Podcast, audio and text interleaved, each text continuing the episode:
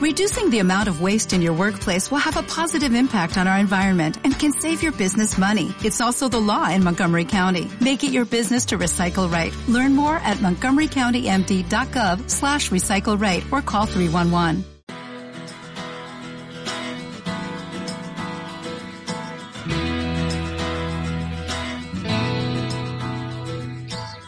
Después del trabajo, After Work, con Eduardo Castillo, Capital Radio. ¿Qué tal amigos? Muy buenas tardes y bienvenidos a eh, un programa especial de Cyber After Work, el programa de la ciberseguridad de Capital Radio. Es un saludo especial a todos los oyentes de, esta, de este programa, de esta emisora, pero también un saludo a todos los eh, espectadores que nos están viendo ahora mismo, ya desde hace un rato en silencio, a través de YouTube y a través de la red social LinkedIn, en el que van a poder pues asistir, como digo, a este programa especial que se va a alargar hasta las 8 de la tarde en directo en la radio y hasta las ocho y media en directo a través de las redes sociales, en el que vamos a hablar de un tema apasionante, que es el de la ciberinteligencia. Esto es utilizar el dato para adelantarse a las posibles amenazas que en el terreno de la ciberseguridad se producen cada día con más frecuencia y con más complejidad. Bueno, pues hoy hemos reunido en este programa especial a los mejores especialistas, a las mejores compañías que nos van a hablar sobre la ciberinteligencia, cómo hay que entenderla, cómo ha evolucionado, cómo está en España y, por supuesto, cómo nos ayuda a proteger los entornos profesionales, los entornos empresariales. Lo vamos a hacer con un elenco de invitados a los que vamos a saludar enseguida. Ya os digo que estarán con nosotros, los podéis ver, Eusebio Nieva, que es director técnico de Checkpoint, estará Miguel Ángel de Castro, que es especialista en seguridad de la información de CrowdStrike, estará Abraham Pasamar, el CEO de Incide, estará también con nosotros Luis Suárez, que es ingeniero preventa de Kaspersky, y también en este elenco de expertos estará José Miguel Esparza, que es jefe de inteligencia de amenazas en Blue Leaf. Bueno, pues con todos ellos y por supuesto con los eh, siempre agradables Pablo Sanemeterio y Mónica Valle, vamos a eh, vamos a tratar de charlar eh, sobre qué es lo que deben tener en cuenta pues todas estas compañías. Saludo a Mónica Valle, ¿qué tal Mónica? ¿Cómo estás? Hola, muy buenas tardes, Edu, buenas tardes a todos. Como decías, un tema apasionante en el ámbito de la ciberseguridad y vamos a analizar todo lo que rodea a esta inteligencia de amenazas, lo que puede hacer por las organizaciones para ayudar a ser proactivos en esa defensa ante las amenazas. Bueno, pues de ciberinteligencia vamos a hablar, como digo, con nuestros invitados, pero también, y muy relacionado con la ciberinteligencia, vamos a hablar de seguridad de la nube, porque programa especial, pero también tenemos, como siempre, nuestra píldora SASI. Con los expertos de Netscope vamos a saber cómo se puede colaborar, cómo se puede trabajar de manera conjunta para aumentar la efectividad de la ciberinteligencia. Vamos con nuestra píldora SASI. Le tenéis ya mm, a la escucha y si nos estáis viendo a través de YouTube y a través de LinkedIn, nos está escuchando Nacho Franzoni, él es eh, especialista de Netscope, es ingeniero de ventas de Netscope. Le vamos a pedir, Nacho, eso, que abras tu micro para contarnos, pues, ¿qué te parece esto de la ciberinteligencia? Vosotros estáis todo el día en la nube, no sé si a través de la nube, eh, bueno, de una manera, siempre, estar en las nubes de una manera positiva, ojo, ¿eh? Pero no sé si el concepto de ciberinteligencia lo trabajáis desde los entornos cloud, ¿cómo se, cómo se entiende esto, Nacho? Muy buenas tardes a todos, buenas tardes Edu. Eh, lo primero, felicitaros viendo aquí el, sparring de, personas que tenéis en el, programa. Oye, eh, da, gusto y, espero que toda la audiencia disfrute, que seguro que lo va a hacer, de este programa. Como bien decías, déjame que tire un dicho y es aquello que dicen que la unión hace la fuerza. Y yo creo que eso tiene todo el sentido del mundo en el mundo de la ciberseguridad, porque al final tú puedes tener diferentes soluciones. Al final, la ciberseguridad se basa en cuantas más capas lo que haces es reducir al máximo la probabilidad de tener un problema, pues imagínate que esas diferentes capas salen entre sí, ¿no? Y al final esa máxima que es poder interactuar y poder hacer que de silos convertirlos en una solución que realmente tenga sentido, es de lo que queremos todos, yo creo que todos los fabricantes estamos aquí, que es nuestro objetivo. ¿Cuál es nuestra visión desde Netscope? Pues ya lo sabéis, somos una solución SASE. Tenemos un lugar privilegiado que es el de proteger al usuario de ahí donde esté y el dato donde esté.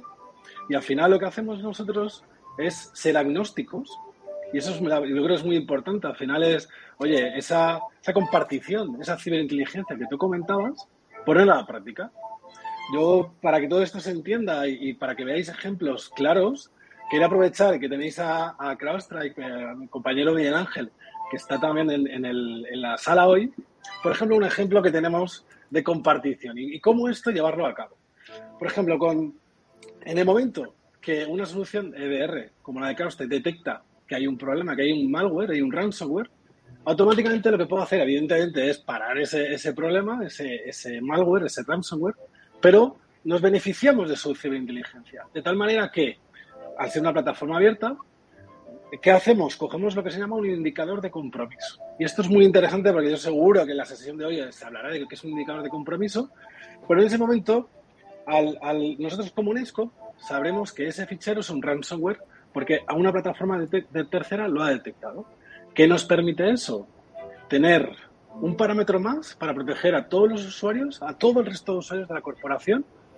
¿Para qué? Para tener cuantas más capas, mejor. Y esa ciberinteligencia, esa compartición de información, como os he dicho, es un ejemplo, pero que en el día a día lo estamos viendo como una estrategia real para eh, proteger las compañías y los usuarios respecto al ransomware. O sea que al final lo que estamos hablando es de que eh, la ciberseguridad tiene que converger hacia un entendimiento, ¿no? Es decir, que al final no puede haber pues eh, fronteras de lenguaje, ni, ni, de concepción ni de lenguaje. Claro, y déjame que añada también un punto más, que es que tienen que ser automáticas. Y a mí esto me parece clave. Al final, esto puede ser muy bonito, lo que acabo de decir, ¿no? Que las cosas se compartan, que las empresas compartan ciberinteligencia, que lo que no vea uno lo vea el otro y viceversa sino que además todo esto sea automático, que no tengamos que tener equipos de trabajo eh, copiando y pegando, vamos a decirlo así. No, se trata de que esto sea automático. Ese ejemplo que he dicho antes puede pasar a viceversa exactamente igual y lo bueno de todo esto es que es 24 por, 7 eh, funcionando y automático. ¿Por qué? Porque al final podremos tener un equipo de trabajo que desgraciadamente suelen ser pequeños, pero que se tiene que encargar de muchísimos puestos de trabajo y más ahora que no, que estamos todos teletrabajando o estamos todos desperdigados por toda parte del mundo. Bueno, pues ahí eh, tenemos nuestra píldora SASI hoy, cómo pues converge el mundo cloud con el mundo de la eh, ciberinteligencia, obviamente, y cómo las tecnologías se pueden complementar para hacer los entornos mucho más seguros. Eh, el próximo, eh, esperamos contar con los especialistas de Netscope, por supuesto, durante todo el especial, que estoy seguro de que van a darnos una visión muy interesante sobre esa perspectiva de la seguridad de la nube. Nacho Franzoni es ingeniero de ventas de Netscope, como siempre, es un placer escucharle Gracias, Nacho. Hasta muy pronto. Un abrazo. Adiós.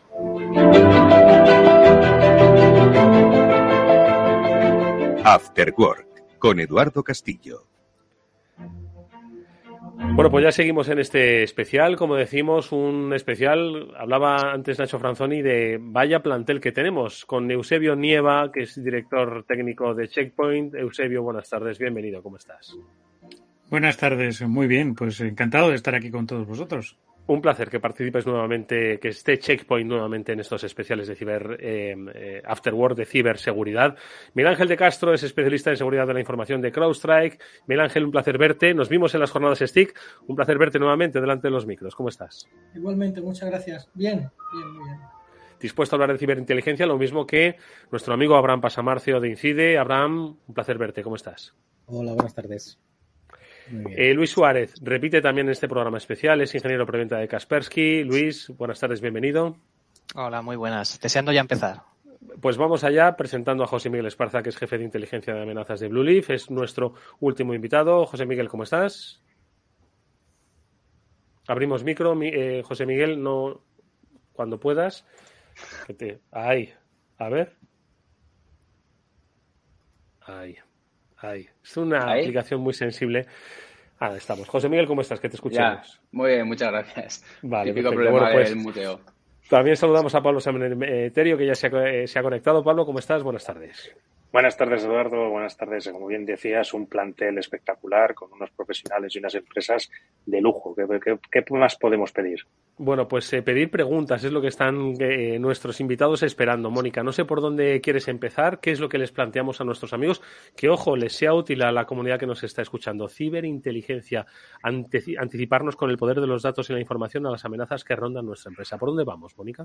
Pues efectivamente, yo creo que si os parece comenzamos por el principio, conociendo cuál es el panorama actual, esa imagen de las amenazas que más están afectando a las organizaciones, esos desafíos que están afectando a empresas, además de todos los tamaños y todos los sectores, como bien sabemos. Y en este caso, ¿qué puede hacer la ciberinteligencia? ¿Qué puede hacer la inteligencia de amenazas para protegernos de ellas? Comenzamos con Eusebio, si te parece.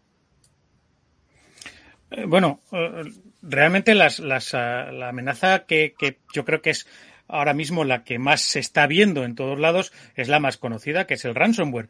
Pero no hay que despreciar eh, otro tipo de amenazas y otro tipo de, eh, eh, digamos, intrusiones que también se están viendo de forma masiva en las empresas, como es utilizar la cadena de suministro o como es la de los ataques al CEO, etcétera, que se están viendo cada vez eh, eh, más formas, más sofisticadas, utilizando más tecnologías para hacer más exitosos estos ataques. Y eh, desde un punto de vista de, ciberinteligencia, es muy importante tener en cuenta los dos tipos principales de ciberinteligencia que podemos aplicar aquí, que por un lado es la operativa, es decir, reconocer el ataque en el momento, reconocer el ataque antes de que nos pueda llegar, y otra es reconocer la forma de trabajar de, de estos grupos atacantes y cuál es su estrategia de intrusión dentro de los diferentes, dentro de las diferentes compañías.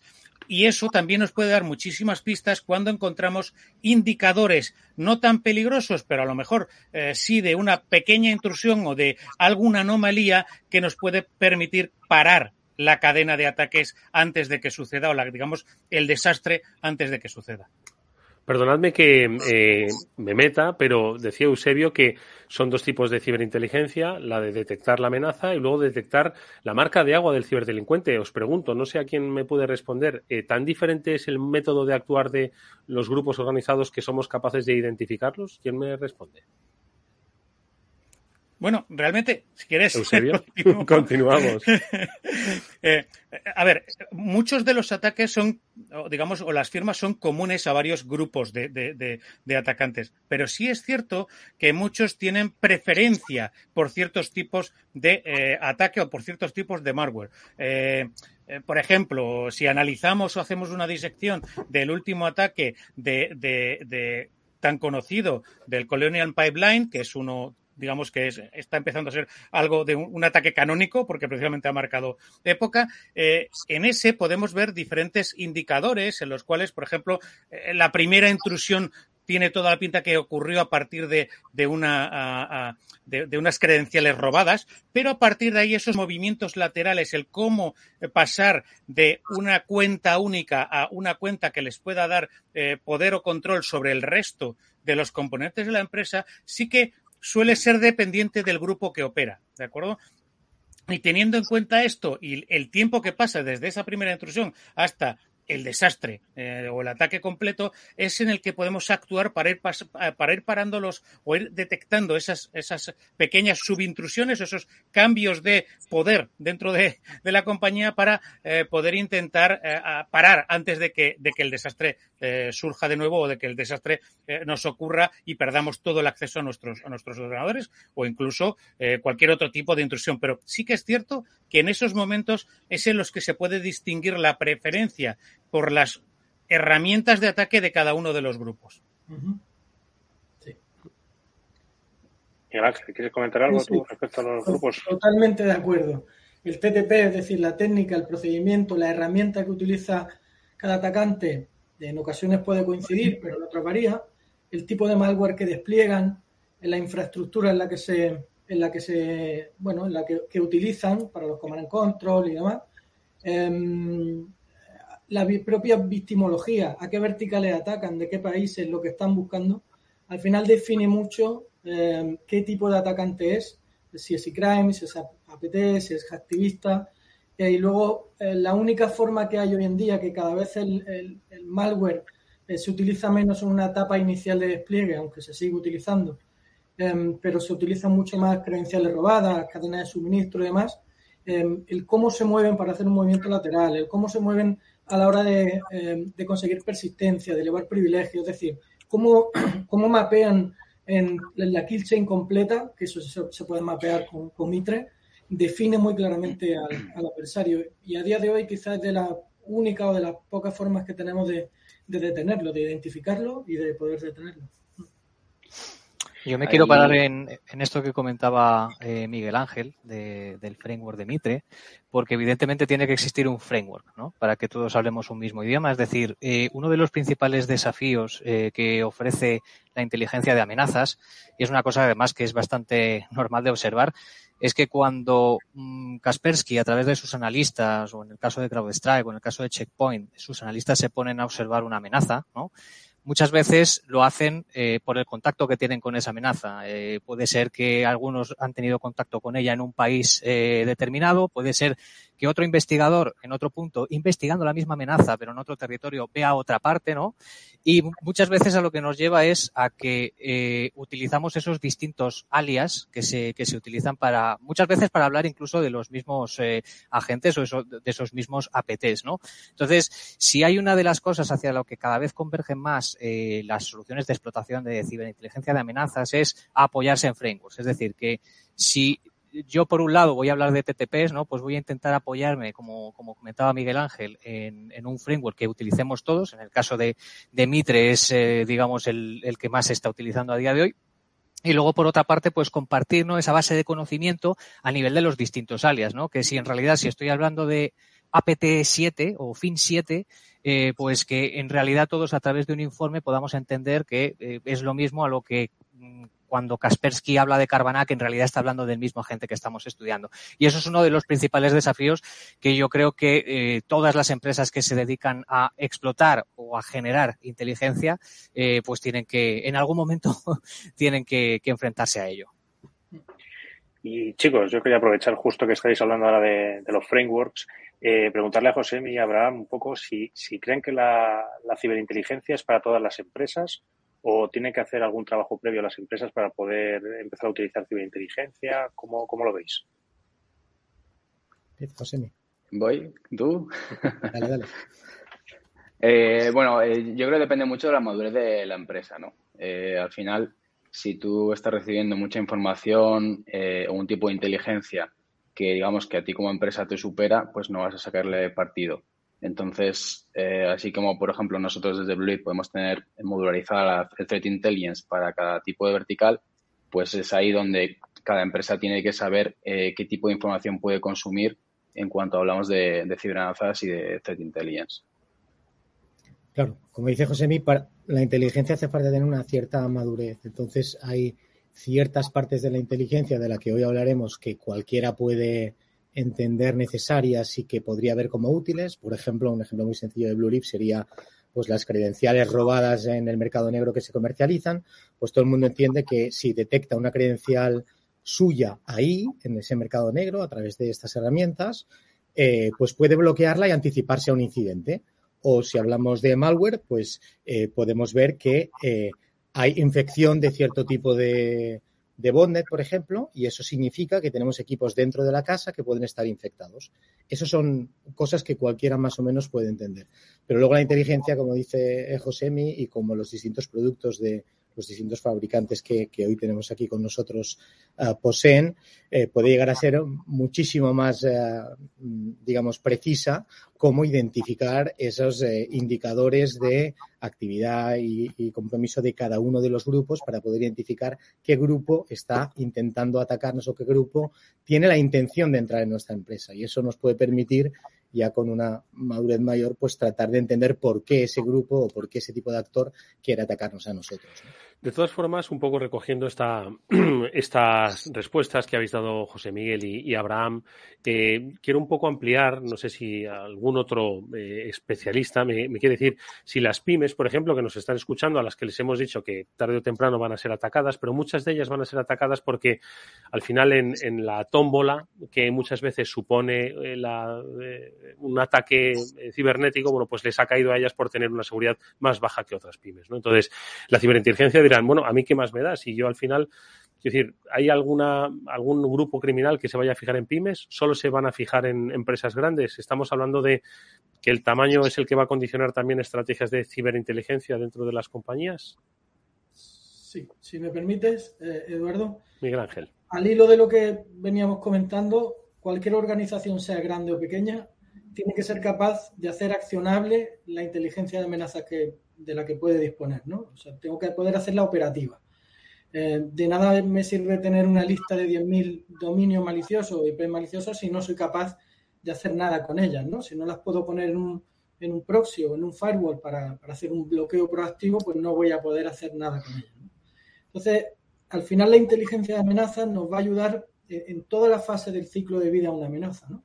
Podemos trabajar de forma predictiva, es decir, puedo saber qué tipo de atacantes van a ir contra mí, qué tipo de Em, qué tipo de vulnerabilidades pueden explotar o qué tipo de herramientas o ataques van a hacer contra mi organización concreta.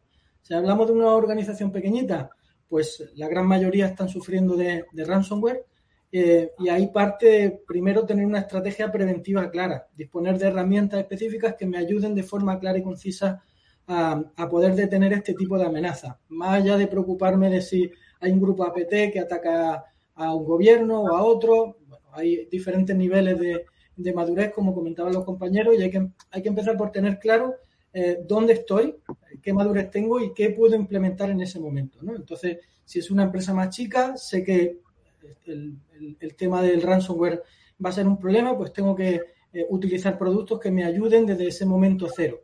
Em, si hablamos, por ejemplo, del sector público, ya hay, em, por ejemplo, CCN distribuye listas de indicadores de compromiso que son pues, muy ricas que les ayudan en su día a día, pudiendo eh, introducirla en su proxy, en su firewall para bloquear proactivamente, ¿no? Y trabajar en, la prevención desde un momento cero.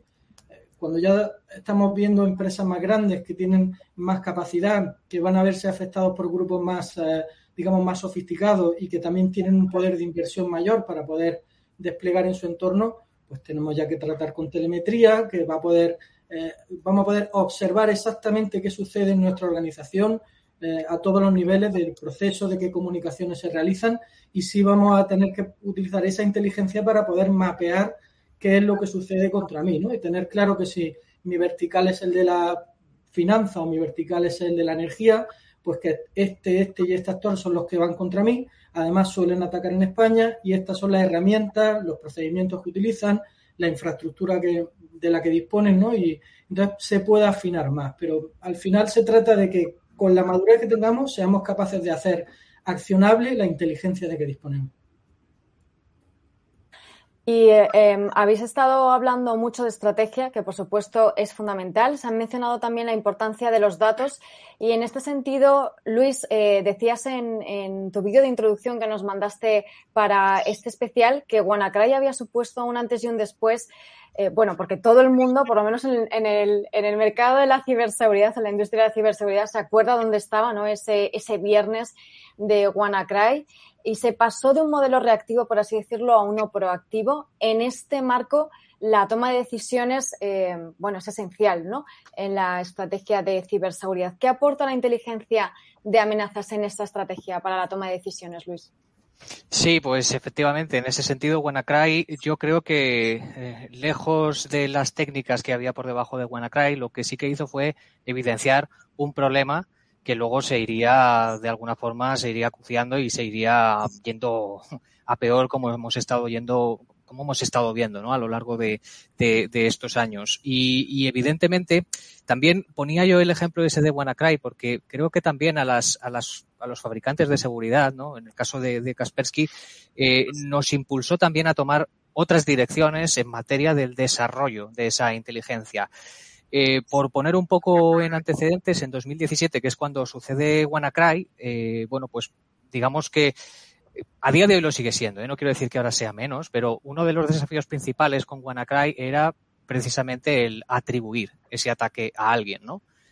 Porque era algo que tenía además una, una lateralidad eh, completamente incontrolable y casi fuera de lógica. Tan pronto estaba afectando a Reino Unido como estaba afectando en distintas regiones. Eh, entonces, Claro, el, el, yo recuerdo que hubo una auténtica carrera por hacer esa, esa atribución y fue Google, eh, un analista de, de, Google, el primero que observó ciertas cadenas, ciertos patrones ¿no? a nivel de similitud con eh, precisamente una campaña anterior que había lanzado Lazarus. Y a partir de ahí, pues distintos fabricantes, distintos analistas del sector también fueron apoyándose en, en esas, eh, digamos, en en, esos hechos o en esas pruebas que habían encontrado a través de la forense en WannaCry para poder hacer esa, esa atribución.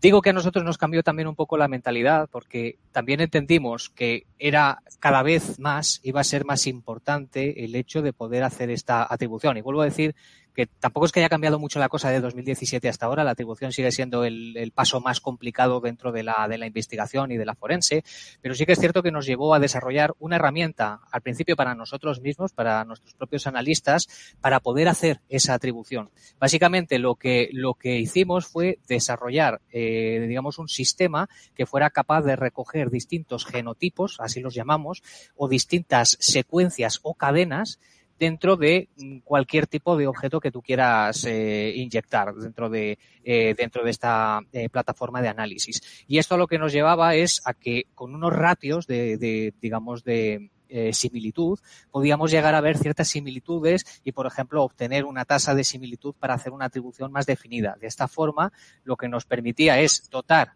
a las compañías y un poco volviendo también a lo que a lo que comentaba eh, Miguel Ángel y, otros compañeros, ¿no? Que, que, es muy importante, ¿no? El hecho de que al final tu prevención tiene que girar en torno a, a tu adversario, ¿no? A, a, de quién te quieres defender, ¿no? Y tienes que ser consciente, pues, de estas cosas que estamos comentando. ¿En qué región estoy operando?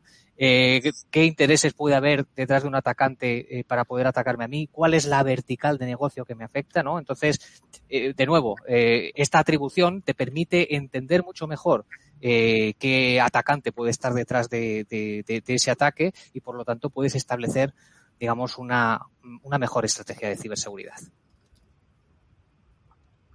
En este sentido, Eduardo, fíjate que a mí una de las cosas que me ha llamado la atención de la intervención de, Luis es esa parte un poco, digamos, como de genética del malware, de genética de los virus, en la que parece que estamos cerca de lo que hablamos, justo vivimos una época de, de variantes de, del COVID y en las cuales hay variantes y quería aprovechar para preguntarle al resto de, de, participantes, oye, José, mi Abraham, Eusebio, Miguel Ángel, ¿vosotros dentro de vuestro día a día veis esa parte de trabajo similar? ¿Veis variantes? ¿Veis algunos cambios en, los artefactos o en las secuencias del código de los, de los atacantes?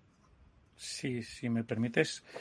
De, hecho, parte de la estrategia, yo creo que de todas las compañías que estamos aquí eh, está basada precisamente en, en, en conseguir esos eh, genotipos comunes o esa, esa base común de todos esos ataques, porque uh, seamos conscientes de que los atacantes en muchas ocasiones son, son baguetes, por, decirlo así, eh, intentan reutilizar el trabajo que ha tenido ya éxito y por lo tanto eh, re realizar mutaciones que sean indetectables por, por, por elementos tradicionales de forma que eh, el mismo trabajo que tenían ya hecho puedan reutilizarlo.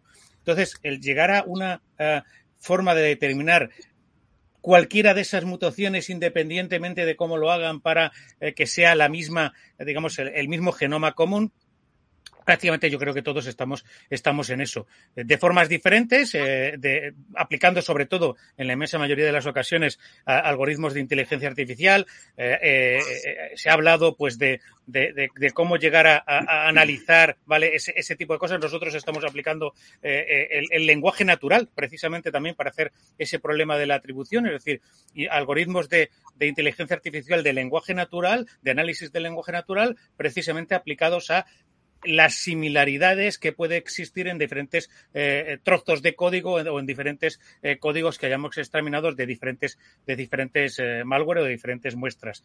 Pero no solo eso, sino también la forma de actuar, el tiempo que tardan entre realizar diferentes acciones, todo esto nosotros, por ejemplo, lo utilizamos en, en, en, un lo que lo que denominamos en algunas ocasiones eh, una, un indicador, un mega indicador, que lo que nos, que nos facilita es eh, inyectar esa inteligencia dentro de todos nuestros sistemas de protección, de forma que independientemente de la variante que nos llegue o incluso protegiéndonos también frente a nuevas variantes, podamos estar eh, en, el momento de poder detectar y evitar que algo está ocurriendo dentro de nuestros, de nuestros equipos, tanto si es un dispositivo móvil, como si es eh, un Mac, como si es un PC, como si es un servidor, etcétera. Eh, eh, los sistemas de protección varían, pero digamos esa inteligencia es común y eso es lo que nos permite precisamente estar, eh, eh, digamos, eh, protegidos en todos los puntos en los cuales nos puede llegar el problema.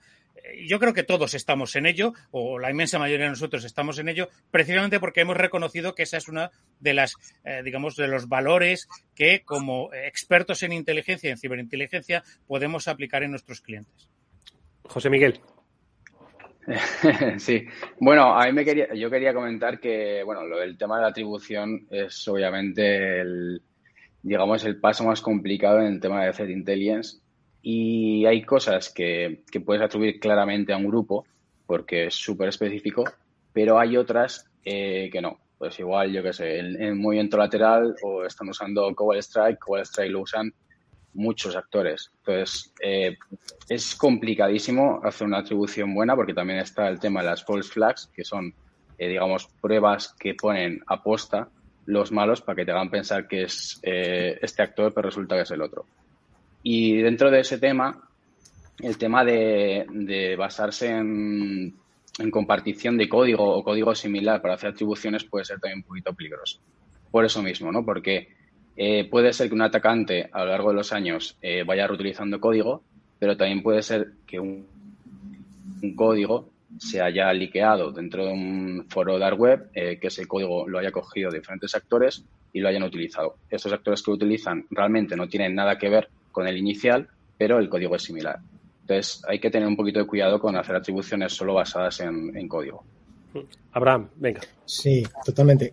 la atribución, como todos están diciendo, no voy a ser menos, es lo más eh, complicado, ah, digamos, de todas las eh, cuestiones relativas a inteligencia y a investigación. Pero es verdad que hay una atribución menos eh, final que es más, bueno, pues ver un poco las técnicas o las herramientas que están usando. Por ejemplo, en Ransom, por poner un ejemplo ah, fácil y útil para la gente, ¿no? Al final hay veces que es directamente y muy fácil saber que te ha atacado este grupo porque es un grupo muy particular que utiliza esas herramientas de ransom, etcétera.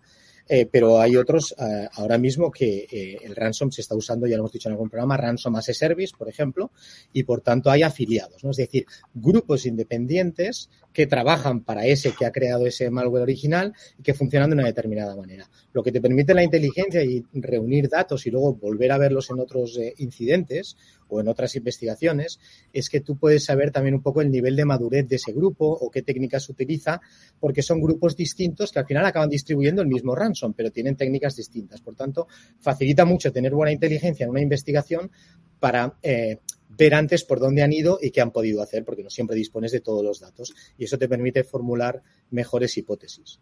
Y como decía antes, pues también saber eh, ese vector de entrada al que antes hacíais referencia, eh, cuál es el más típico de ese tipo de grupos o de ese tipo de, de, ataques, ¿no?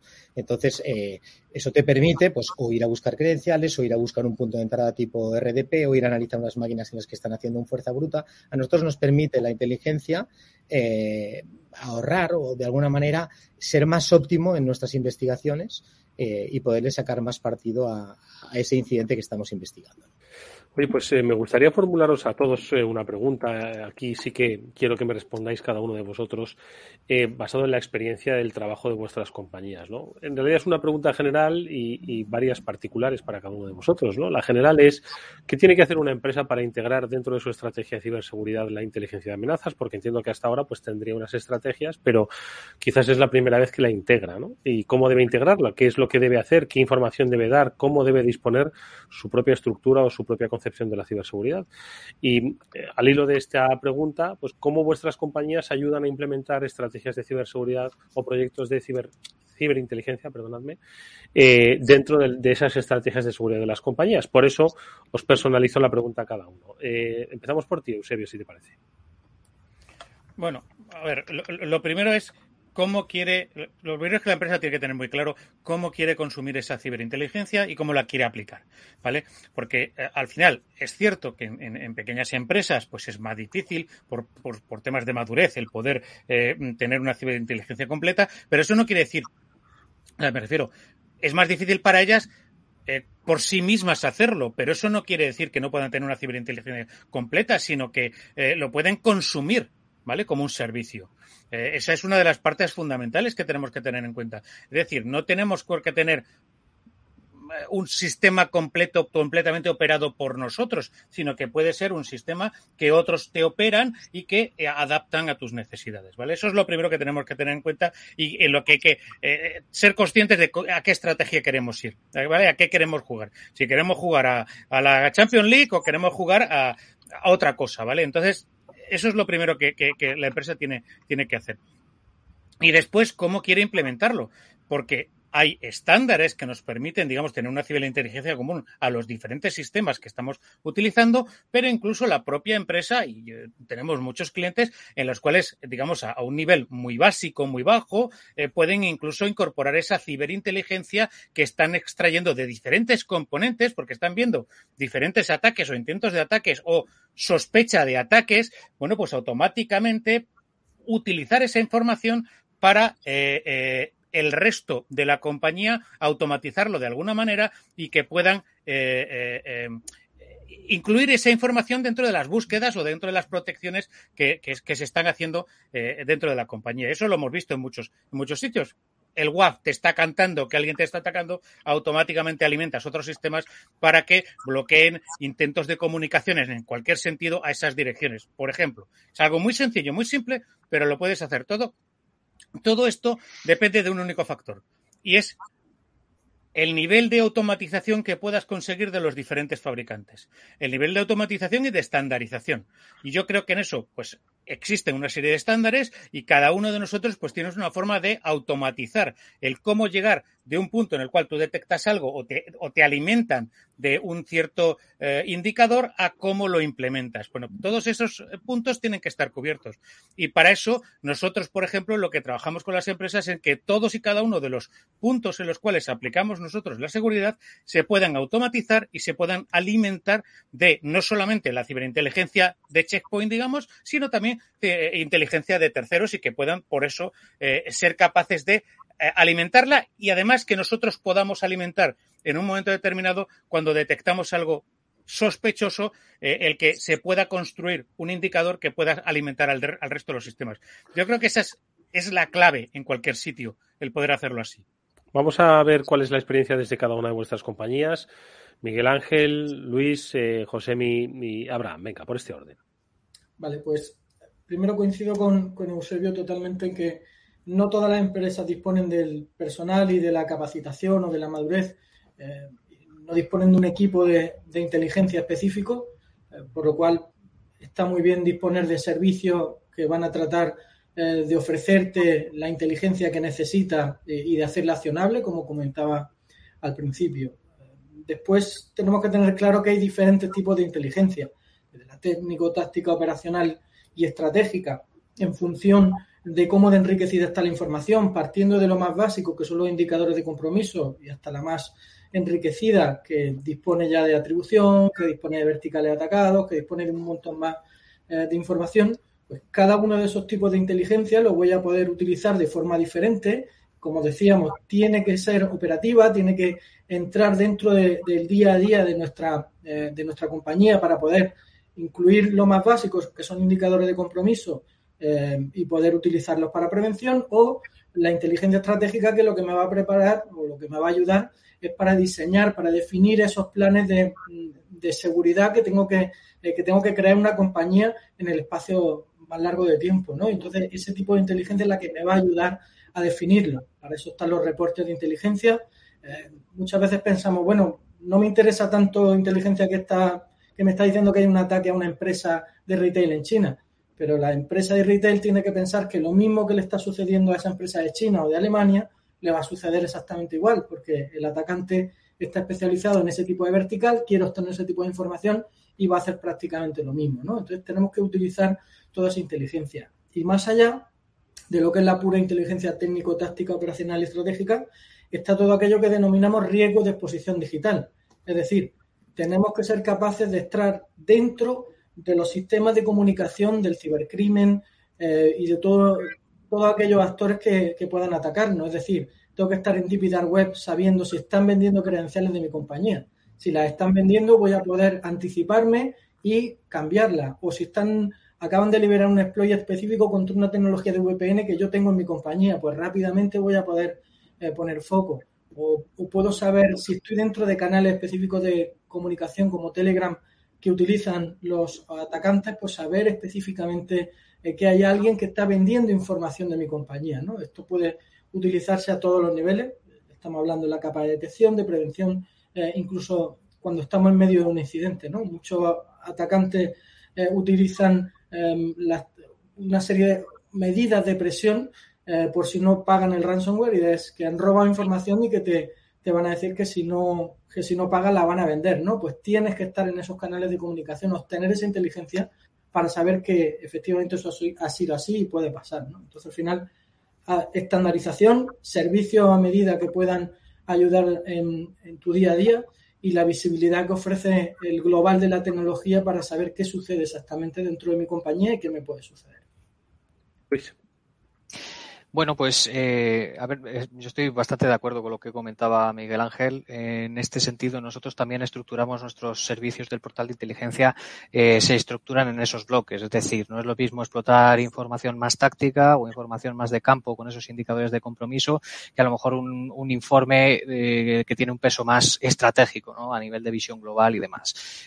por lo tanto, también para nosotros es muy importante la madurez que tenga el cliente y, bueno, cuál sea el, core, ¿no? De lo que realmente, eh, a, qué se dedican y, por lo tanto, qué, tipo de, ataques eh, pueden, pueden sufrir, ¿no? Entonces, en ese sentido, igual un cliente que sí que tenga ciertas capacidades y que tenga un SIEM donde vuelca esa información, bueno, yo estoy de acuerdo con los compañeros en que lo suyo es que tengas un experto en explotación de inteligencia, pero también es cierto que los fabricantes en ese sentido desarrollamos algunas soluciones que automatizan los flujos, como pueden ser, por ejemplo, los, los feeds, ¿vale?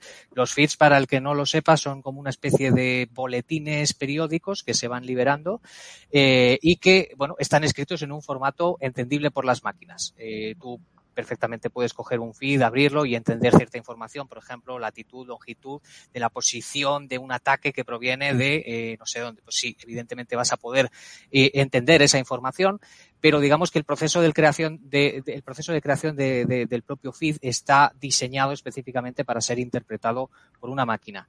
¿Qué es lo que te puede aportar ese feed de inteligencia? Bueno, pues que si yo en mi compañía tengo ya, digamos, una arquitectura de protección basada en el perimetral, basada en distintas capas, ¿no? Como comentaba Nacho al, al principio en la píldora SASI, eh, pues e, evidentemente la inteligencia ahí te puede ayudar, ¿no? Para iluminar puntos ciegos que a lo mejor, bueno, pues otros fabricantes, eh, porque a lo mejor no tienen tanta presencia en, en, un país determinado o no tienen accesos a ciertos canales de, de, Telegram donde se mercadea con ciertas técnicas, tácticas y procedimientos, pues la inteligencia en este sentido, de una manera muy práctica y sin que tú tengas que, de alguna forma, entender esa inteligencia, puedes hacer que tus sistemas sí entiendan esa inteligencia y donde no hay nada, pues posiblemente una segunda opinión ¿no? que, que, que ilumine eh, ese punto.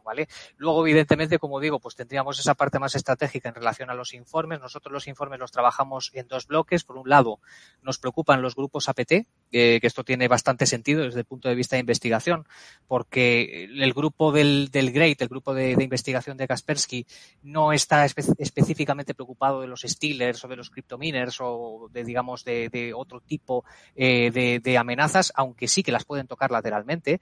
Eh, a ellos les, les preocupan los grupos de APT porque principalmente de esos grupos de APT muchas veces hay ciertas sinergias. Se observan que hay ciertas, como decíamos antes, relación incluso a veces comercial, ¿no? De vender un, una entrada en una empresa. Si yo he conseguido meter el pie en una empresa y soy un grupo de APT que busca determinada información contra un organismo gubernamental, para mí no es relevante eso, pero puedo vender ese, pie de entrada a la empresa a un grupo que, se dedique precisamente al ransomware as a service. Y en este sentido, al final el desafío que tenemos es intentar llevar la inteligencia eh, interpretada, ¿no? Para que todo el mundo eh, pueda de alguna forma y siempre y cuando se tenga la suficiente madurez, ¿no?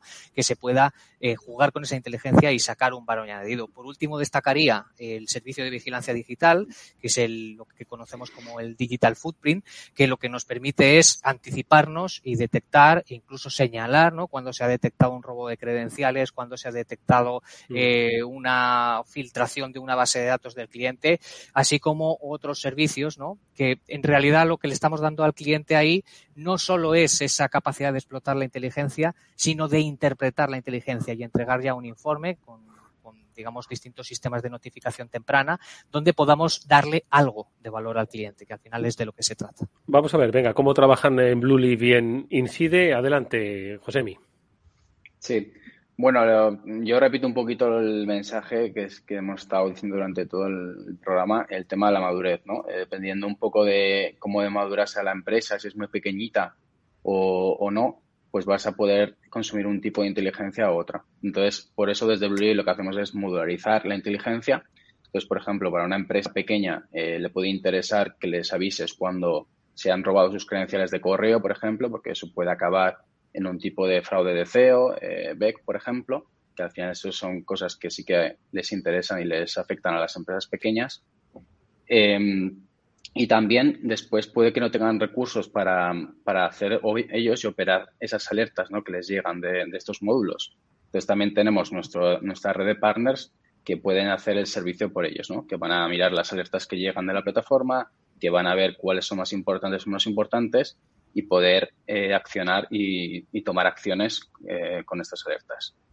Eso para empresas pequeñitas. Después empresas mucho más maduras, como decíamos antes, pues te podrán consumir un número mayor de módulos, tendrán recursos para ver todas esas alertas y, por ejemplo, en concreto, uno de los, de los módulos que probablemente requieren más madurez dentro de, los que ofrecemos es el de Threat Intelligence, el que llamamos Threat Context, que al final es un, una cantidad muy grande de información que vamos metiendo día a día con nuestras propias investigaciones, con las investigaciones de otros eh, fabricantes también, metiendo ahí perfilado de actores, eh, los TTPs, eh, qué víctimas eh, han tenido, ¿no? a cuáles han atacado y, y, un poquito en la línea de lo que decían los compañeros, donde puedes ya decir, vale, yo tengo, opero en esta región, estoy en este sector industrial entonces vas a tener esta, este rango de actores que te pueden atacar a ti, puedes generar informes de forma automática y ver esa matriz eh, de Mitre, ¿no? Donde vas a poder priorizar los TTPs que usan todos ellos para poder defenderte mejor. Para eso ya pues, se requiere una madurez un poquito más eh, amplia. Venga, cerramos contigo, Abraham. Perfecto. Pues sí, eh, para no repetirme mucho, pues nosotros lo que hacemos justamente, como indicaba ahora José Mí, es utilizar toda esa información de inteligencia para prestar a las empresas esos servicios y poderles eh, ayudar a hacer accionable esa inteligencia, como apuntaba Miguel Ángel. ¿no? Esto quiere decir que a una empresa más pequeña que solamente tiene pues cierta protección y detección y confía en que venga lo que venga, pues lo que tengo es lo que me va a proteger, es empieza a mirar un poco más allá de tu perímetro y empieza a utilizar esa inteligencia que está ahí fuera, en la deep web, vendiendo esas credenciales, documentos sobre tu empresa, etcétera, para poder eh, dirigir esa estrategia más adecuadamente y poder hacer los bloqueos preventivos correspondientes o las acciones correspondientes. Y a empresas más maduras, pues es continuo, es decir, es ir utilizando toda esa inteligencia en el día a día desde la gestión de unas alertas de un MDR en un servicio MDR eh, y tener inteligencia para poder gestionarlas adecuadamente o integrar distintas fuentes de información, como han estado mencionando, de los FIT, etcétera, en, eh, en los distintos componentes de seguridad o de detección que ellos tengan para poder eh, automatizar un montón de procesos. ¿no? Nos quedan. Perdona, perdona, Abraham. No, no, ya está, ya está.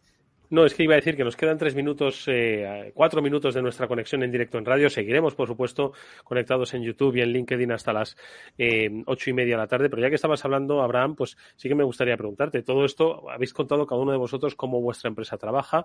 Hay, obviamente, unas líneas comunes de trabajo y ha apuntado Eusebio, ¿no? Que al final eh, se abre para que pueda haber una colaboración, ¿no? De segundos terceros, ¿no? Pero, por ejemplo, te pregunto a ti por, por haber cerrado este bloque, ¿no? Abraham, eh, si nos puedes dar, nada, en dos minutos, un caso real de cómo habéis trabajado con una empresa, eh, trabajándole, bueno, pues la parte de la ciberinteligencia y que de alguna forma, bueno, pues ha supuesto evitar un quebranto, ¿no? Que es de lo que se trata la estrategia y el tema que estamos desarrollando hoy.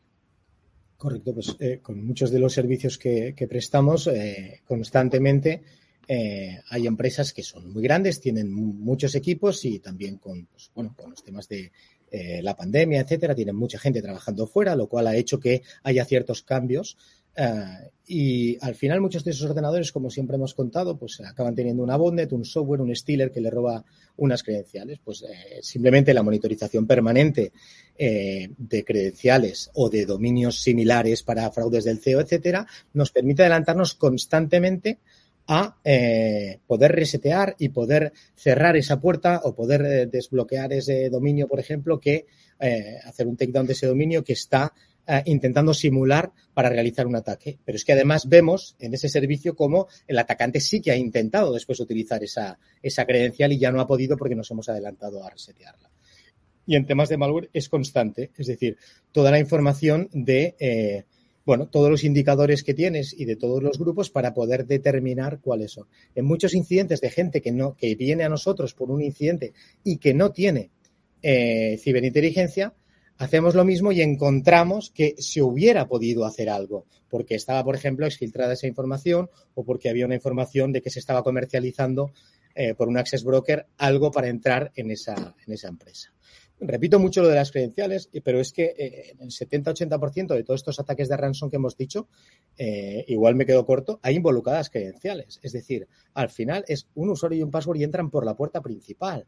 Eh, muchas veces se le presta una atención enorme a las vulnerabilidades cuando las cosas más fáciles nos podemos adelantar y no lo hacemos. Es un ejemplo claro de inteligencia que es claramente trabajable. En un minuto, algún ejemplo más. en un minuto tiene que ser. No. Ah, necesitáis, entiendo que mucho más que un minuto para explicar, por supuesto, un caso de éxito. Bueno, vamos a tener la oportunidad, por supuesto, de comentarlo en, eh, este programa, que ahora continúa, como decimos, en eh, su emisión en directo en YouTube y en LinkedIn. Eh, pero si os parece, para hacer una reflexión última para los oyentes de Capital Radio, Mónica, hasta ahora lo que han comentado nuestros, oye, nuestros invitados hoy pues son cosas muy interesantes que luego nos va a dar pie también a hablar sobre diferentes diferenciación entre threat eh, intelligence y threat hunting, ¿no? Un poco la diferencia entre, entre estos dos conceptos, ¿no? Eso es, eh, nos han estado explicando cómo introducirlo en esas estrategias de ciberseguridad, que es para todas las empresas. Eso sí, tienen que dar algunos pasos antes para poder sacarle todo el jugo y este tipo de metodologías, este tipo de soluciones como es la inteligencia de amenazas va a ayudar a que las empresas puedan tomar mejores decisiones y, por supuesto, a prevenir y a ser proactivos en las amenazas de ciberseguridad. Pablo, tu reflexión eh, para la radio.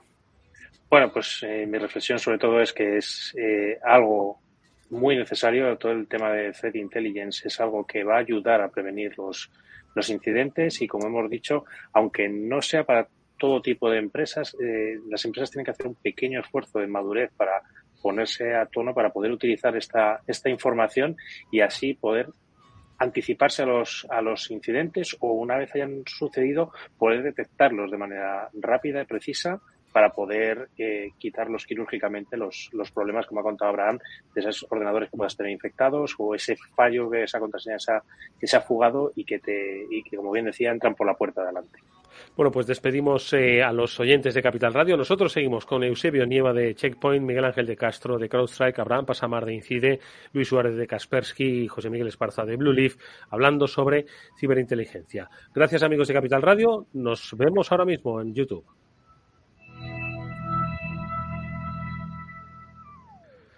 Que bueno, pues nosotros esta emisión aquí en, en el programa especial de Capital Radio. Y asegurar un mundo mejor contribuyendo a la seguridad ah, esta emisión de la radio que todavía mantiene ya, por fin, esas interferencias que a veces nos, nos interrumpen en, en este tránsito. Como decíamos, estamos con Eusebio Nieva, con José Miguel Esparza, con Luis Suárez, con Abraham Pasamar y con Miguel Ángel de Castro. Estamos, por supuesto, con Pablo Sanemeterio y con Mónica Valle hablando sobre ciberinteligencia inteligencia de amenazas. No sé, Mónica, si quieres que formulemos pues esa duda, ¿no? Esa, quizás esa distinción, ¿no? Que habíamos planteado entre el threat hunting y el threat intelligence. Moni. Efectivamente, sí que es cierto que las empresas pueden tener quizás eh, dudas ¿no? en cuanto a cómo implementarlo, que nos lo habéis estado contando, pero también dentro de este tipo de, de variantes, qué es idóneo para ellos. Y en este caso, si te parece, Miguel Ángel, cuéntanos qué diferencias hay entre Threat Intelligence, Threat Hunting, qué ventajas también tiene cada uno de ellos. Bien, al final tenemos que entender que en el centro de cada ataque hay un adversario humano. La inteligencia de amenazas pues revela sus motivaciones y sus técnicas pues para que las organizaciones privadas o públicas puedan ir un paso por delante. Entonces nos tenemos que hacer una pregunta, ¿no? ¿Cómo va el atacante a atacarme exactamente y qué voy a hacer para defenderme? Entonces, la capacidad para derrotar este tipo de, amenazas avanzadas, que no siempre pueden ser detectadas por, un, por una máquina, por un software, depende casi por completo de la comprensión del problema. ¿Quién se encarga de comprenderlo con la base de la inteligencia de amenaza? Los threat hunters. ¿Qué es lo que hacen al final? Cogen todo ese conocimiento sobre el adversario, lo trasladan a búsquedas específicas que realizan en el entorno, en la telemetría. Cuando hablamos de telemetría hablamos de todo lo que sucede a nivel de procesos, comunicaciones, ficheros, sistema operativo. Tener visibilidad de todo eso que sucede y poder buscar es lo que hace un threat hunter. Formula una hipótesis, eh, bien generalmente basada en, inteligencia de amenaza, y busca en la telemetría, en toda esa información que se dispone de los endpoints, pues para poder localizar a este tipo de atacantes que no, que no existe otra forma de, de hacerlo. Como decía, al final hay muchos atacantes, lo hemos venido comentando, que utilizan unas credenciales de acceso para entrar y van a utilizar las mismas técnicas y herramientas que utiliza un administrador de sistemas. Entonces, el threat hunter es un humano y es el único capaz de discernir entre lo que hace eh, un administrador legítimo de la plataforma o un atacante, ¿no? Y, para eso están. Pablo. Y nada, quería aprovechar, justo que estáis hablando ahora de estas diferencias entre el threat hunting y el, Threat Intelligence, a, tenemos la suerte de contar con, un profesional que, bueno, todos los profesionales son muy, buenos los que nos acompañan, pero uno yo creo que se dedica sobre todo a la respuesta ante incidentes, que es Abraham. Abraham, tú en esta, en, la respuesta ante incidentes, ves útil las dos vertientes de las que hemos estado hablando, de Threat Intelligence, Threat Hunting, cómo las combinas o cómo las distingues. Totalmente. Eh, digamos que la inteligencia ayuda tanto a prevenir eh, en esa etapa previa como en los incidentes. Cuando estamos ante incidentes, ya he dicho que nosotros utilizamos toda la información posible de inteligencia pues para ser más eficientes, eh, para intentar, mm, digamos, que los daños que está pudiendo causar un, un incidente sean los menores posible. Aquí, evidentemente, si entendemos como incidente ya ha detonado un ransom y tenemos 10.000 puestos cifrados, pues evidentemente ya ha sucedido. Pero aún así, todavía quedan eh, cosas por hacer, aparte de saber cómo han entrado, ¿no? Eh, y ahí podemos utilizar la inteligencia para saber qué ha pasado, para eh, entender técnicas, para saber qué grupo es, si suele exfiltrar, si no suele exfiltrar, si es de este tipo, de este otro. Es decir, en el incidente nos ayuda un montón. O eh, incluso para buscar un vector de entrada, pues saber si había una credencial exfiltrada o si hubo cualquier otra cosa. A veces no, a veces es un phishing en particular, le han robado las credenciales a ese usuario o directamente es un phishing link, ha abierto un malware, etcétera. Pero la inteligencia del grupo te ayuda un montón. Y en la parte de threat hunting lo mismo, es decir, al final lo que estás haciendo es intentar constantemente ser proactivo en la detección de, ese tipo de amenazas. Y como bien apuntaba Miguel Ángel, nos pasa constantemente. Hay grupos que no utilizan malware, es decir, entran por la puerta principal como si fueran un usuario y se comportan exactamente igual que un administrador de sistemas. Y ahí nos ayuda un montón eh, toda la información de inteligencia que tengamos para poder eh, distinguirlo y poder tomar las acciones necesarias a, lo largo del, incidente. Moni. Y en este sentido, José Miguel, ¿qué eh, actores eh, de ataque eh, destacaríais y qué actores? Mm, bueno, tricky la pregunta. bueno, a ver, yo te diría, eh, yo creo que lo más importante en cuanto a vector de entrada sobre todo, y lo que está viendo casi en, todos sitios es, es ¿no? El correo que te mandan, que tú haces doble clic, vamos, el de toda la vida, pero un poquito más customizado, ¿no? Y personalizado, ¿no? Pues igual tienen acceso, el atacante tiene acceso a tus correos y entonces van a usar una, van a lanzar un correo como respuesta a un correo que ha llegado antes para hacerlo mucho más creíble, ¿no? Y entonces lanzar ahí el malware y que ya sea un poquito más complicado para el que recibe el correo saber si tiene que hacer doble clic o no. Después eh, tenemos todo el tema de las credenciales de acceso, ¿no? Eh, ya no sé si hablar de TTPs, pero es cuando tú ya tienes directamente la credencial, que como comentaba Abraham, ¿no? Ahora ya en los, los, eh, los foros de Dark Web eh, se están viendo desde hace ya bastante tiempo como hay los Initial Access Brokers, que son los que te van a vender eh, las credenciales o te venden directamente el acceso o te venden el acceso a la información de una vulnerabilidad que hay dentro de una empresa, ¿no? Entonces directamente tú vas ahí, la compras y ya está. Entonces vas a, tiro hecho, digamos, ¿no? Entonces ahora estamos teniendo esta mezcla entre cosas que, que coges y compras y ya lo usas directamente y entras tranquilamente y con los TTPs un poquito de antes, como son el Spear Phishing, que digamos que yo creo que todavía sigue siendo uno de los más utilizados a día de hoy. ¿Algún... Luis, ¿vosotros en Kaspersky veis este tipo de, ataques de Spear Phishing o Eusebio luego en Checkpoint los veis también este tipo de, entradas? Sí, nosotros anualmente eh, publicamos un informe basado en digamos, las, las distintas evidencias que, que, observamos en los casos de incident response. Y evidentemente, al igual que comentan los compañeros, eh, sí que hemos visto un incremento bastante considerable de cada vez más utilizar esas, esas credenciales legítimas, ¿no? Sustraídas, pues, o bien eh, pueden ser a través de un phishing y demás, o pueden eh, ser, pues, eh, porque simplemente, pues, estaban, hay muchas veces, ¿no? Que, esto que llamamos a veces desde la concienciación, la higiene digital, ¿no? Lo de que es una cosa muy sencilla, por ejemplo, la gestión de las contraseñas, el hecho de que tú no accedas con la misma contraseña que accedes a tu banco, eh, que no accedas de esa misma contraseña que no te permite acceder a, información confidencial dentro de tu empresa o que no sea la misma que utilizas en Facebook o en cualquier otro servicio. Y bueno, si, si vemos un poco las brechas de seguridad que están a la orden del día de distintos servicios que, que se utilizan en Internet, eh, si se juntan los dos factores, ¿no? Es decir, el, uso indiscriminado de una misma contraseña para todo y las brechas de seguridad que están todos los días ahí, pues muchas veces no solo eso es spear phishing, sino que además eh, digamos que eh, es fácil ¿no? para, para, un grupo dedicado a este propósito el hecho de identificar credenciales que den acceso a, a distintos sitios. Así que sí, desde luego es una, es una problemática que vemos que, que va en aumento. Eusebio. Sí, efectivamente, eh, es que es el primer paso, es decir, la primera intrusión, el, poner la patita, la cabeza de playa, como lo quieras llamar, dentro de un ataque, eh, suele venir por ahí, ¿vale? O bien por un, de, dependiendo si, es, si es eh, un ataque muy, muy dirigido, que en algunas ocasiones sí que lo que se está viendo es, el ataque a la cadena de suministro, etcétera, pero en general, ¿vale? El, yo diría que un porcentaje de un 80 a un 90% de los ataques empiezan o bien por un phishing o por un robo de credenciales por alguna por algún otro motivo o bien credenciales que están eh, eh digamos eh, perdidas o, o, que, o que se pueden encontrar en ciertos foros o incluso puertas atrás en, en, sistemas de VPN eh, que están programados así, que tienen una vulnerabilidad conocida y que hemos visto eh, que han sido utilizados precisamente para este tipo para este tipo de ataques. Entonces, siempre tenemos que estar muy atentos a esa primera fase.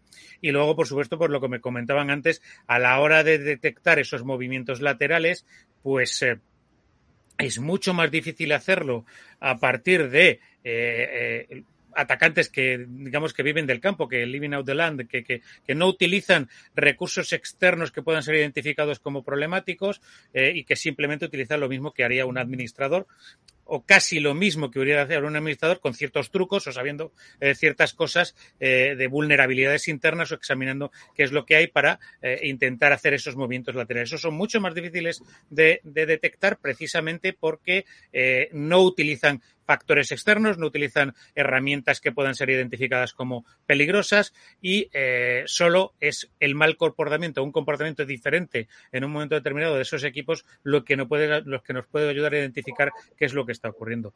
Pero prestar muchísima atención a, primero, por una parte, esa gestión de las credenciales y en algunos sitios el tener un segundo factor de autenticación es algo fundamental, pero también a las formas de hacer esos movimientos laterales, porque eh, el que uno, un ordenador de, de, una persona haya caído es el primer paso y es lo más problemático, pero tenemos que tener en cuenta que en gran parte de los ataques de ransomware actuales eh, pueden pasar casi meses desde que entran hasta que realizan el ataque o distribuyen el ataque. Por lo tanto, tenemos un tiempo, una ventana de actuación en la cual podemos parar ese ataque o parar, digamos, los efectos más problemáticos del ataque. No la exfiltración de datos, que también es otro de los problemas, pero sí la parada completa de nuestros sistemas. Tenemos un tiempo en el cual podemos actuar, pero claro, tenemos que tener los mecanismos para identificar esos movimientos y para identificar esas, uh, anomalías, digamos. Oye, yo quería preguntaros un poco eh, por, por cuál sería, y quizás para Miguel Ángel, cuál sería el, actor que él destacaría un poco de los últimos meses. ¿Cuál es el actor que cree que está teniendo un poco más relevancia? Y luego, pues si queréis contestar algún otro actor que hayáis visto con, con más relevancia, pues adelante y nos contáis un poco el por qué le veis así de interesante a este actor. Pues eh, voy a comentar concretamente dos. Eh, si hablamos del mundo de crime, eh, Wizard Spider sin duda es eh, el actor que hemos visto más prolífico en España, sector público o privado, eh, con Ryuk, con el ransomware Ryuk. Ha hecho auténticos estragos en cualquier vertical que se nos pueda ocurrir. Como digo, estos dos últimos años ha sido muy, muy prolífico. Eh, y luego, si hablamos del mundo APT, em, precisamente por lo candente del tema, ¿no? de todo lo que está sucediendo en Ucrania y demás, eh, Voodoo Bear es eh, se conoce también como Black Energy, APT Group. Eh, es un actor muy interesante, como digo, por, por cómo está hoy en día el tema con, con, Ucrania, que lleva recibiendo ciberataques aproximadamente desde el 2014 a cualquier vertical, energía, eh, finanzas. Básicamente ha estado llevando a cabo operaciones cibernéticas destructivas contra todos los elementos de la sociedad ¿no? en este país. Eh, al final estas operaciones se han llevado a cabo de manera, de manera digamos, semideclarada, proporcionando las suficientes pistas que, para que se supiera que, eran ellos, y este es un, grupo que está patrocinado por, el Estado Mayor de, las Fuerzas Armadas de la Federación Rusa, el GRU concretamente, eh, pero sin, sin dejarlo claro del todo, ¿no? para que la atribución no, no fuera directa.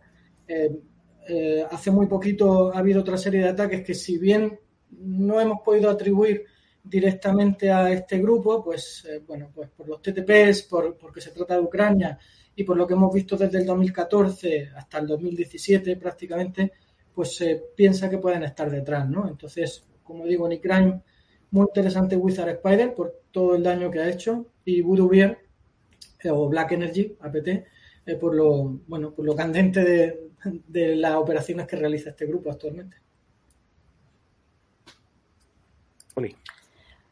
A mí me gustaría centrarme, hemos estado hablando del ransomware, que es uno de los mayores quebraderos de cabeza de las organizaciones.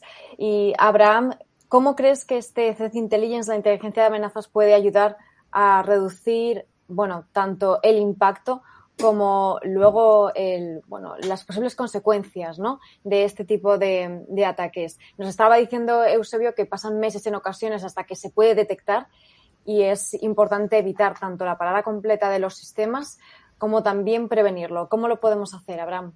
Es verdad que a veces pasan meses, pero cada vez pasa menos tiempo. ¿eh? Ahora ya van a, tiempos muy, muy breves porque, bueno, lo tienen muy sistematizado, muy procedimentado y cada vez son más rápidos, ¿no? Solo hay que ver los manuales, por ejemplo, de Conti, ¿no? Que uno que se enfadó de, del grupo de Conti, pues los, los liberó y ni siquiera los, bueno, eran manuales de cursos y están todos muy, muy procedimentados, van muy rápido.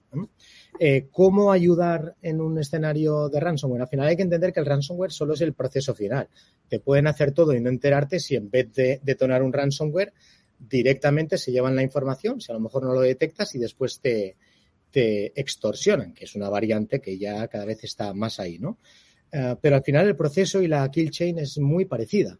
Y al principio el atacante tiene que hacer una cosa, que es obtener información de esa compañía. Y la tiene que obtener a veces de manera pasiva, otras veces de manera más activa y otras veces pues directamente quiere atacar a N compañías de una vertical o de una tipología concreta y se va a comprar esa información al mercado negro.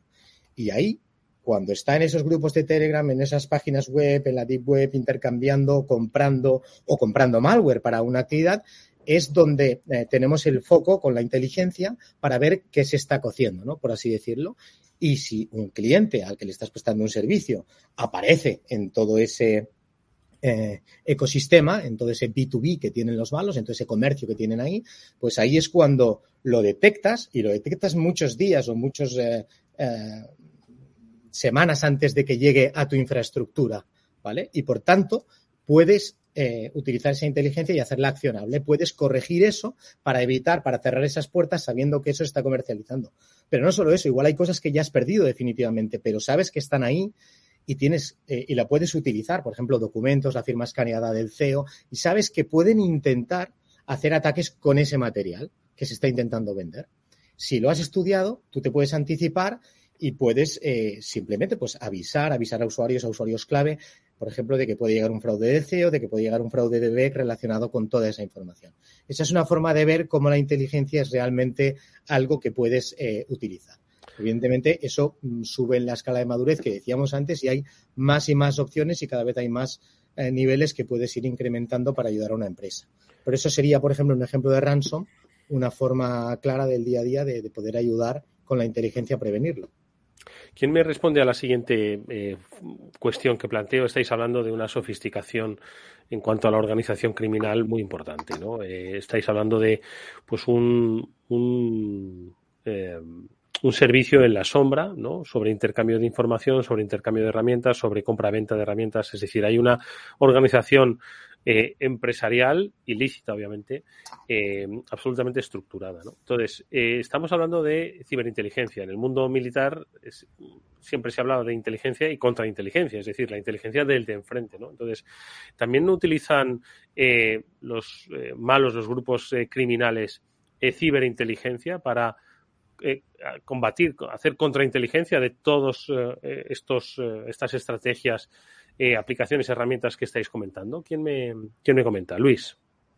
Sí, pues efectivamente lo que estamos observando es que cada vez los ataques que, practican estas organizaciones, llamémoslo así, dedicadas al negocio de la extorsión, pues evidentemente utilizan mucho de contrainteligencia. Hay muchos recursos que seguro que muchos de los oyentes eh, pues en su empresa pueden utilizar eh, a la hora de establecer cierta reputación ¿no? basada en la opinión de distintos fabricantes, pues ellos evidentemente antes de lanzar esa, ese, ese ataque en esa digamos que el, el, ataque comprende varias fases, desde la fase de identificación, descubrimiento, armamentización y demás. Bueno, pues evidentemente en, eh, cuando tú estás preparando ese, ese, ese ataque, eh, tienes que ser consciente de no utilizar ciertos recursos. También haciendo un poco de lo que comentaba Eusebio al principio, que, que, es verdad, ¿no? Que a veces se observa un poco la insistencia y a veces un poco también eh, que son baguetes, ¿no? Que, que les gusta mucho reciclar porque, oye, ¿para qué vas a reutilizar algo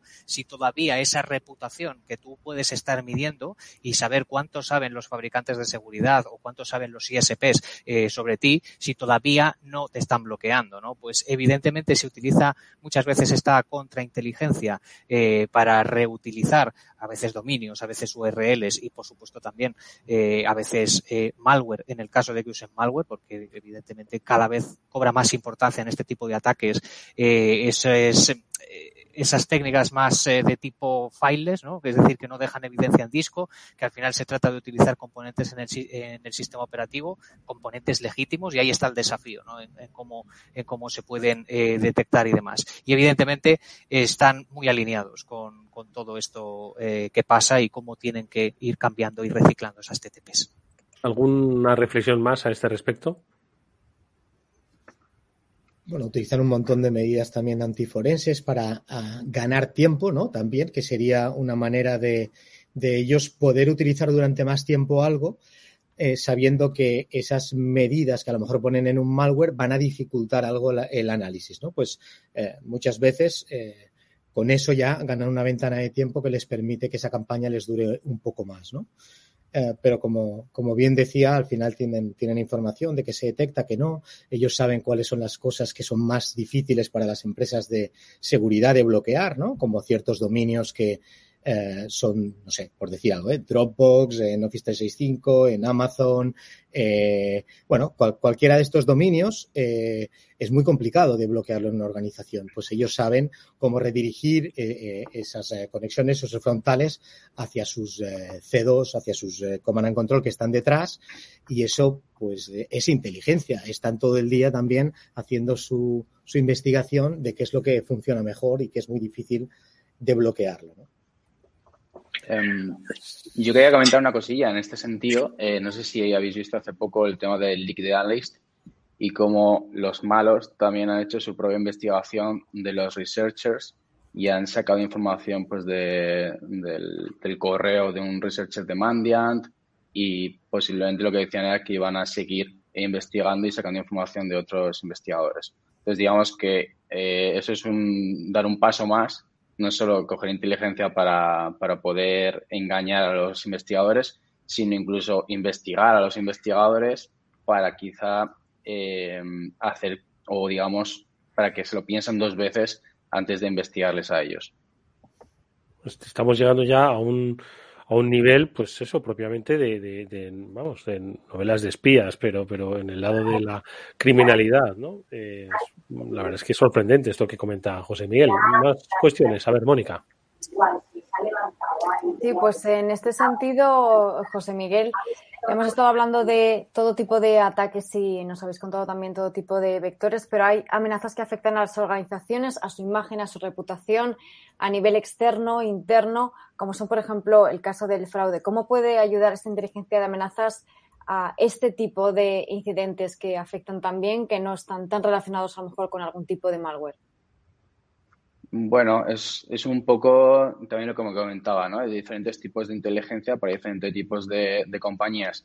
Cuando una compañía está muy preocupada por su, por su marca, ¿no? Por su imagen, lo que tiene que hacer es una vigilancia de que de qué es lo que está haciendo de la gente, qué está haciendo con su marca o cómo, cómo los malos, por ejemplo, están usando su marca. Entonces te vas a la dark web, buscas eh, ciertas keywords relacionados con la marca del cliente o incluso eh, ya te vas a incluso redes sociales para saber un poquito también eh, qué es lo que se dice, ¿no? Porque también hay eh, malos, digamos, y criminales que lo que hacen es lo que dices, no, usan malware, pero quizá lo que van a hacer es hacerte una extorsión eh, y si no les pagas, pues te van a poner, eh, por ejemplo, comentarios negativos en redes sociales, por lo tanto tu imagen se ve, se ve afectada, ¿no? Entonces, para eso, pues también están ese tipo de, de servicios que, que, hacen una monitorización de esas, de esas interacciones con ciertas palabras clave e incluso saber qué tipo de actores pueden llegar a hacer esto, ¿no? Y qué origen tiene, etcétera. Y vamos a ir un poquito otra vez al tema del perfilado de los actores. Pablo. Yo quería preguntarles un poco a nuestros, a nuestros colaboradores, a nuestros invitados, que nos cuenten un poco, porque hablamos muchas veces de la búsqueda en la dark web, de encontrar contraseñas en la dark web, etcétera, que nos comenten un poco cuán fácil o difícil es conseguir introducirse en estos chats de Telegram o en estos grupos o en estas zonas de la dark web donde se encuentran o se hace ese comercio de contraseñas o que se hace ese intercambio de, de información que hacen los malos. Miguel Ángel, ¿es fácil entrar en estos barrios eh, oscuros eh, o qué? Esto es como todo, depende. Hay, al final, navegar por dark web es relativamente sencillo, con un navegador específico, con un software específico que me habilite para moverme por, por, esa, por esas URLs. Eh, pero luego acceder a cierto contenido específico donde el cibercrimen eh, están trabajando unos con otros y comunicándose y donde se sienten confortables por, por la, el anonimato ¿no? que, eh, que obtienen o los propios canales de Telegram y demás, requiere un, investigador, un analista, requiere mucho tiempo, además requiere contraseñas de acceso específicas para entrar. Por lo tanto, lo, lo, es necesario contar con software específico que podemos proporcionar para, para, poder acceder a estos sitios y poder hacer las búsquedas que, que queramos, ¿no? Porque, eh, como digo, no, no siempre es posible porque son sitios privados, ¿no? Entonces no, no se puede, no se puede generalmente. Luis. Yo, por aportar algo a este respecto, eh, es, muchas veces el, el, problema también está en que son, digamos, espacios, esos canales son espacios a los que solo se puede acceder mediante invitación. Es decir, que tienes que tener un contacto, tienes que conocer a alguien que te dé acceso a ese tipo de información. Y evidentemente, eh, acceder a ese tipo de información implica estar en mayor o en menor medida dentro de la rueda de, de lo que es el, este negocio, ¿vale? Entonces, nosotros en ese sentido sí que eh, tenemos determinados perfiles que llegan a hacer esa, digamos, esa labor fina de mirar dentro de las distintas capas que, que, tiene esa dark web. Hay algunas que son más accesibles, hay otras que son más complicadas y hay otras a las que, como decía, no, pues si no tienes invitación es prácticamente imposible que puedas llegar porque se accede mediante invitación. Entonces, bueno, es, es un poco el, el, el panorama que se, que se está viendo aquí. Hmm. Bueno, pues eh, yo creo que nos quedan nada, unos últimos eh, minutos para concluir este especial sobre ciberinteligencia, eh, en el que nos están acompañando los especialistas de Checkpoint, los especialistas de CrowdStrike, de Incide, de Kaspersky y de Blueleaf. Sí que me gustaría, por un poco cerrar, como digo, pues estas reflexiones, que quizás hagáis, que hagáis precisamente una reflexión final sobre el papel que va a jugar la ciberinteligencia de aquí al futuro dentro de las estrategias de seguridad. Eh, está permanentemente cambiando. Nosotros en este programa somos sensibles a los cambios tecnológicos, de herramientas, de tendencia eh, y de estrategia, como decimos. Y sí que me gustaría preguntaros, pues, pues empezamos por Eusebio, Miguel Ángel, Abraham, Luis y José Miguel. ¿Cuál es el papel que le va a jugar la ciberinteligencia, como digo, dentro de eh, las estrategias de seguridad de las compañías, grandes y pequeñas? ¿Va a ser quizás la, la, primera línea de defensa para evitar esos ataques? Eusebio, un minuto para cada uno. Bueno, yo creo que, es muy fácil de resumir eh, con alguna sentencia de, hace muchos años. Sun Tzu decía que, y esto es una guerra además, cuando estás en una guerra si te conoces a ti o conoces al enemigo, ganarás muchas batallas, pero puedes perder la guerra. Si te conoces a ti y conoces al enemigo, ganarás la guerra. Y en este caso yo creo que en eso se resume la ciberinteligencia. Es el tener un conocimiento del enemigo. Si además conoces cuáles son tus debilidades, cómo estás eh, eh, funcionando, eh, qué es lo que hacen habitualmente tus usuarios y puedes diferenciar anomalías, pues seguramente tienes la guerra ganada o al menos tienes gran parte de las batallas ganadas. Pero si no tenemos esa inteligencia de qué es lo que te va a ocurrir, quién te va a atacar, con qué eh, es prácticamente imposible defenderse. Sí que puedes poner algunas medidas, pero eh, en muchas ocasiones, como sobrepasen esas medidas, estás vendido. Por lo tanto, yo creo que seguirá jugando un papel muy importante y, por supuesto, enriquecido y, alimentado por nuevos sistemas. ¿Sabes cuál es el problema, Eusebio? Que Sun Tzu también lo leen los malos, ¿no? Entonces, al final eh, estamos Efectivamente. con una estrategia eh, conjunta. A ver, Miguel Ángel, adelante. Bueno, totalmente de acuerdo ¿no? con, con Eusebio. Eh, pero al final la inteligencia de amenazas no tenemos que verlo como un silo aislado, como, como algo que nos va a ayudar per se y de forma aislada. No. Tiene que formar parte de otro montón de cosas. Hablábamos al principio, lo comentaba Nacho, ¿no? el, estar sincronizados con otras tecnologías. La inteligencia formará parte porque habrá intercambio de información entre una y la otra y muy probablemente esté relacionada con, con inteligencia eh, si tienes un EDR, si tienes algo para defender el endpoint, un, antivirus de nueva generación, al final se nutre de inteligencia para saber cómo tiene que prevenir ciertos tipos de ataques. Si tenemos un, partner que da servicio de, respuesta o de MDR, como puede ser Incide, tiene que saber eh, cómo atacan eh, o qué indicadores de compromiso hay para, para verticales concretos para poder darle soporte, para que pueda priorizar en una respuesta de incidentes qué es lo que tiene que hacer para que haga un mejor triaje. Em, hablábamos mucho de las credenciales robadas. Sin duda el cero atrás, la autorización y la autenticación continua en todos los sistemas, esa estrategia de protección de la identidad de forma permanente también se ve soportada, ¿no? Eh, al final, eh, la inteligencia va a dar soporte a otras muchas cosas, a los threat hunters, a los analistas, a los servicios MDR, a, a, todos los que se dedican a respuesta a incidentes y va a seguir girando todo el mundo en torno a ese conocimiento del atacante para poder construir soluciones tecnológicas o para poder aportar ese conocimiento a los humanos ¿no? en, su día a día.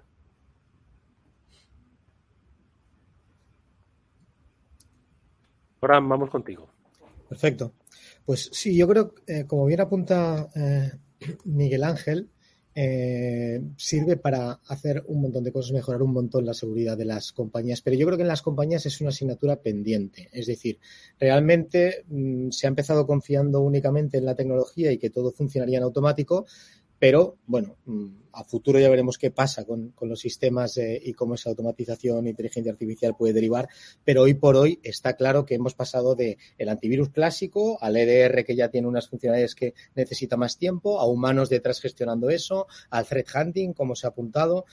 Y yo creo que incorporar eh, todos estos elementos de eh, threat intelligence que hemos mencionado es fundamental. Pero es una asignatura pendiente. Yo creo que tienen poco a poco que empezar a ver que se le puede sacar muchísimo partido a la, a la inteligencia y que, bueno, si no tienen evidentemente estos equipos y gente capacitada, pues se pueden prestar eh, estos servicios y usar todas las tecnologías que aquí están eh, los distintos fabricantes de, de, las mismas. Pero hay que empezar a despertar un poco en, en, este camino, que no es una cosa, digamos, para alguien o para todas las empresas súper maduras, sino que todo tiene sus distintos grados, incluso las empresas más pequeñas y las medianas y las grandes se pueden beneficiar de distintos aspectos eh, de la eh, inteligencia. Luis. Pues estoy muy de acuerdo con, con, lo que comentan los compañeros. Yo creo que evidentemente vamos a hablar más de ciberinteligencia y vamos a hablar más de ciberinteligencia ni más ni menos porque los ataques no van a reducir, no, eh, no, no, se van a hacer menos sofisticados de la noche a la mañana, en tanto que eh, la ventana de oportunidad para una de estas empresas que se dedica a la extorsión siga existiendo una pequeña inversión prácticamente que no exista una eh, penalización o, o que no, no, haya que pagar los platos rotos, por decirlo así, y, y que encima te dé una capacidad de retorno de lo invertido brutal, pues cada vez más vamos a tener que mantener esta conversación de la inteligencia de amenazas y el desafío está ahí. El desafío está en intentar acercar, pues a través de, de, los distintos componentes, ya digo, a través de los fabricantes, pero también a través de los integradores y de los propios clientes finales, el ser capaces de aceptar estos desafíos y poder dotar de más resiliencia a sus empresas. Bueno, pues cerramos eh, con la reflexión de José Miguel Esparza, es el jefe de inteligencia de amenazas de Blue Leaf. Adelante, José Miguel. Bueno, pues yo un poco en la línea de lo que han dicho todos los compañeros, eh, esto no hay, no va a ser de un día para otro. Eh, y no solo hay ransomware, ¿no? eh, que ahora está muy de moda, sino que el tema del phishing, que siempre ha estado aquí, también está pegando muy fuerte y no ha parado, ¿no? Entonces, el tema de la ciberinteligencia no es algo de moda, es algo para, para futuro, que vamos a tener que mezclar un poquito eh, la automatización, que siempre viene muy bien para, para llegar y accionar esa, esa información, con el tema de análisis manual que necesitamos de nuestros analistas para que se infiltren, por ejemplo, en foros que no son fáciles de hackear de forma automática. Y también, muy importante, colaborar entre las empresas de, de ciberseguridad para poder, entre todos, eh, tener más información y poder luchar juntos contra el cibercrimen. Bueno, pues yo creo que Pablo Mónica eh, también nos pide una reflexión final a propósito de todo lo que nos han contado en esta hora y media larga nuestros invitados de eh, CrowdStrike, de Checkpoint, de Incide, de Kaspersky y de Blue Leaf a propósito de la ciberinteligencia. Me voy con, con una importante reflexión. Eh, quizás muchos eh, pensaban, pensábamos que la ciberinteligencia era, obviamente, anticiparse a la amenaza, pero sobre todo a hacer inteligente el dato que decían que, te estaban, que se estaban fijando en ti. Y hoy me voy con la idea de que la ciberinteligencia es, no solo, por supuesto, que se están fijando en ti, sino eh, cómo se están fijando en ti, ¿no? Y cuál es el, el modus operandi, que es el que precisamente va pues tratar de evitar ese incidente, pero si se produce, a reaccionar cuanto antes mejor. Eh, es un poquito la reflexión que yo tengo. Mónica. Muy buena reflexión y sin duda muy buena conversación con muchísima información que nos han dado, mucho conocimiento que han compartido con nosotros. Hemos visto que hay muchas amenazas diferentes, muchos desafíos, pero también tenemos un arma importante que es la información que es la clave de la inteligencia de amenazas para poder estar, aunque sea un pasito por delante, y es una solución que puede ser para todos y que debe formar parte de la estrategia de ciberseguridad de las empresas, compenetrándose con el resto de las capas de seguridad. Pablo. Pues a ver, no puedo más que coincidir con todas vuestras opiniones y reflexiones, como siempre Eduardo, muy, muy acertado y, y me voy también un poco con la, con la idea de, que esto es algo que hay que trabajar y que va a seguir mucho tiempo con nosotros y que además de seguir mucho tiempo con nosotros puede ser una palanca para que las compañías hagan un pequeño pasito para empezar a preocuparse por la ciberseguridad y para ver cómo esta ciberinteligencia les va a ayudar a prevenir los, los problemas de seguridad y les va a ayudar a, a, a ir poquito a poquito accionando la seguridad y protegiéndose un poquito mejor en, en, cuanto a ciberseguridad. Bueno, pues opciones no les faltan. Han estado aquí con nosotros de las mejores de Checkpoint, Eusebio Nieva, que es su director técnico. Gracias, Eusebio. Hasta muy pronto. Eh, Miguel Ángel de Castro, especialista en seguridad de la información de CrowdStrike. Miguel Ángel, lo dicho, un placer haberte visto de nuevo. Abraham Pasamarceo de Incide, gracias Abraham, como siempre, amigo, hasta muy pronto. Luis Suárez, ingeniero preventa de Kaspersky, gracias Luis por tu presencia y comentarios, como siempre. Y a José Mi Esparza, jefe de inteligencia de amenazas de Blue Leaf, gracias también por tu conocimiento compartido. A todos vosotros, muchísimas gracias. Eh, nos vemos en un próximo especial de este Cyber After Work. Gracias a los compañeros de Capital Radio que han ayudado en esta realización en directo a través de las plataformas. Por supuesto, gracias a Pablo Sanemeterio y a Mónica Valle. Nos despedimos. Hasta una próxima. Estad atentos a las redes. Adiós.